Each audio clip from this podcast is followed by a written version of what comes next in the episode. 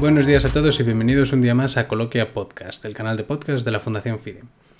El tema que vamos a cubrir hoy es el de la emergencia de los populismos y la democracia iliberal. Para tratar este tema contamos con Juan Manuel de Faramiñán. Juan Manuel es catedrático de Derecho Internacional Público y Relaciones Internacionales de la Universidad de Jaén, titular de la cátedra Jean Monnet, Instituciones y Derecho de la Unión Europea y director del Observatorio de la Globalización de la Universidad de Jaén. Adelante, Juan Manuel. Durante años hemos luchado por alcanzar un buen nivel en el ejercicio de nuestras libertades y en el fortalecimiento del modelo democrático de gobierno. Sin embargo, en estos últimos años estamos viviendo, y con real preocupación, la emergencia de populismos y el deterioro de algunos sistemas democráticos. Ha costado muchos esfuerzos y sacrificios alcanzar modelos de comportamiento ejemplar en los que la ciudadanía pueda obrar en concordia y en libertad, como para que luego movimientos reaccionarios y retrógrados intenten, bajo distintas excusas, volver a cercenar las libertades y los derechos de los individuos. La reciente pandemia que ha asolado a la comunidad internacional en su conjunto, ha servido de excusa para que muchos estados hayan desarrollado sistemas de control más allá de lo recomendable. Medidas que deben ser sólo excepcionales y que además deben estar reguladas temporalmente, con el fin de que no se enquisten y sea luego muy difícil volver a la normalidad una vez superada la crisis, puesto que a través de sutiles disposiciones se pueden violentar derechos de los que luego resulta complicado recuperar su ejercicio y finalmente pueden terminar por debilitar los modelos democráticos. A ello cabe agregar que en la era de la posglobalización y de la posmodernidad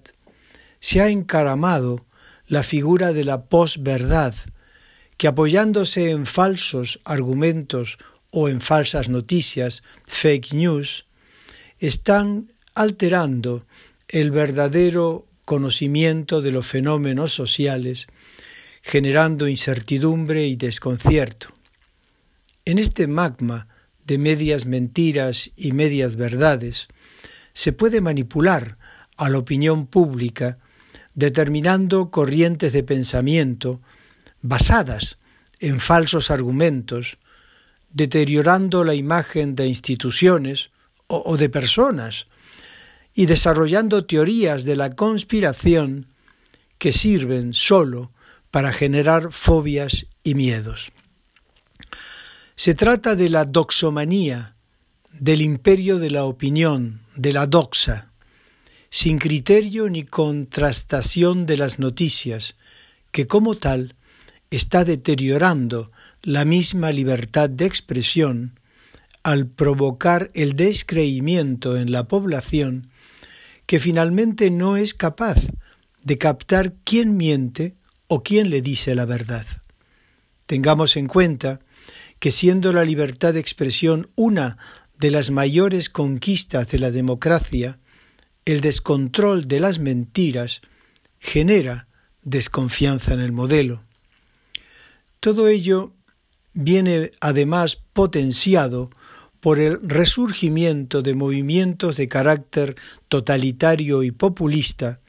que completa este trípode sobre el que estoy reflexionando y que aprovechando la excusa de circunstancias excepcionales, eh, hoy es la pandemia, mañana serán otras catástrofes o peligros o enemigos que se van a través de ellos elaborando discursos soteriológicos con el ánimo de enardecer a la población. Por medio de las fake news se encaraman en el poder político utilizando para colmo de males las propias instituciones democráticas para luego trasvestirlas y llamarlas democracias iliberales. De este modo, se está dando pábulo a movimientos que se apoyan en modelos reciclados de populismo, como es justamente esta llamada democracia iliberal, y que si bien utiliza para su acceso al poder al modelo democrático liberal al uso, una vez aposentado el líder, lo transforma en un régimen autoritario, con claro deterioro de las claves constitucionales del Estado de Derecho, y que, aunque se ha bautizado como democracia con el apelativo de iliberal, no deja de ser un modelo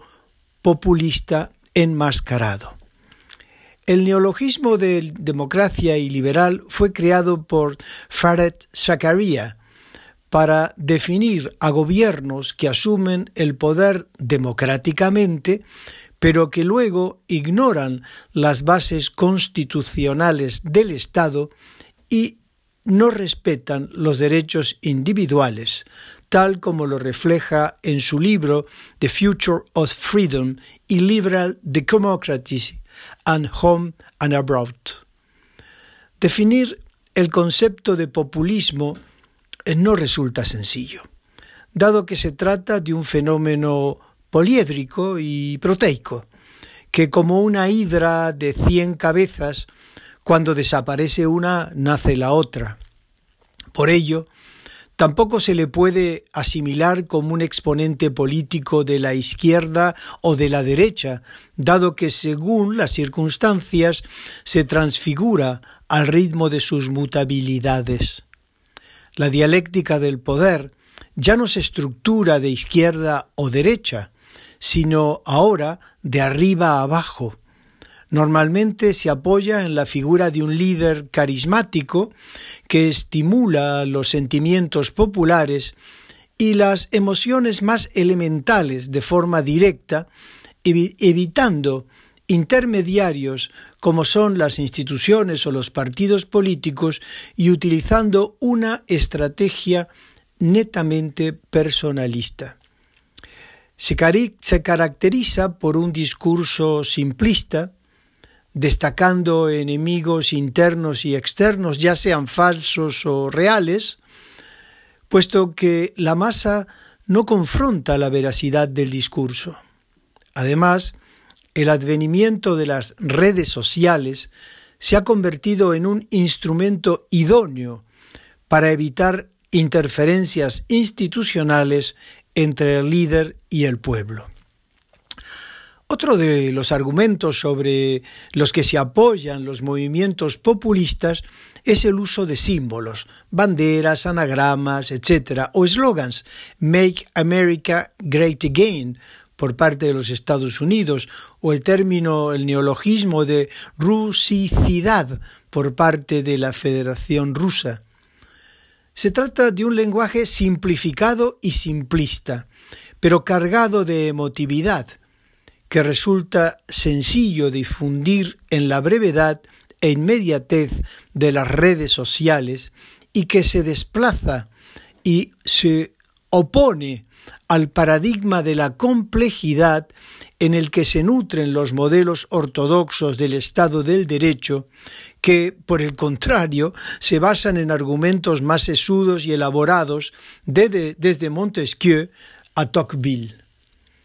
Resulta inquietante observar la proliferación de líderes políticos que señalan al modelo populista como el único posible con una clara deriva hacia el pensamiento único.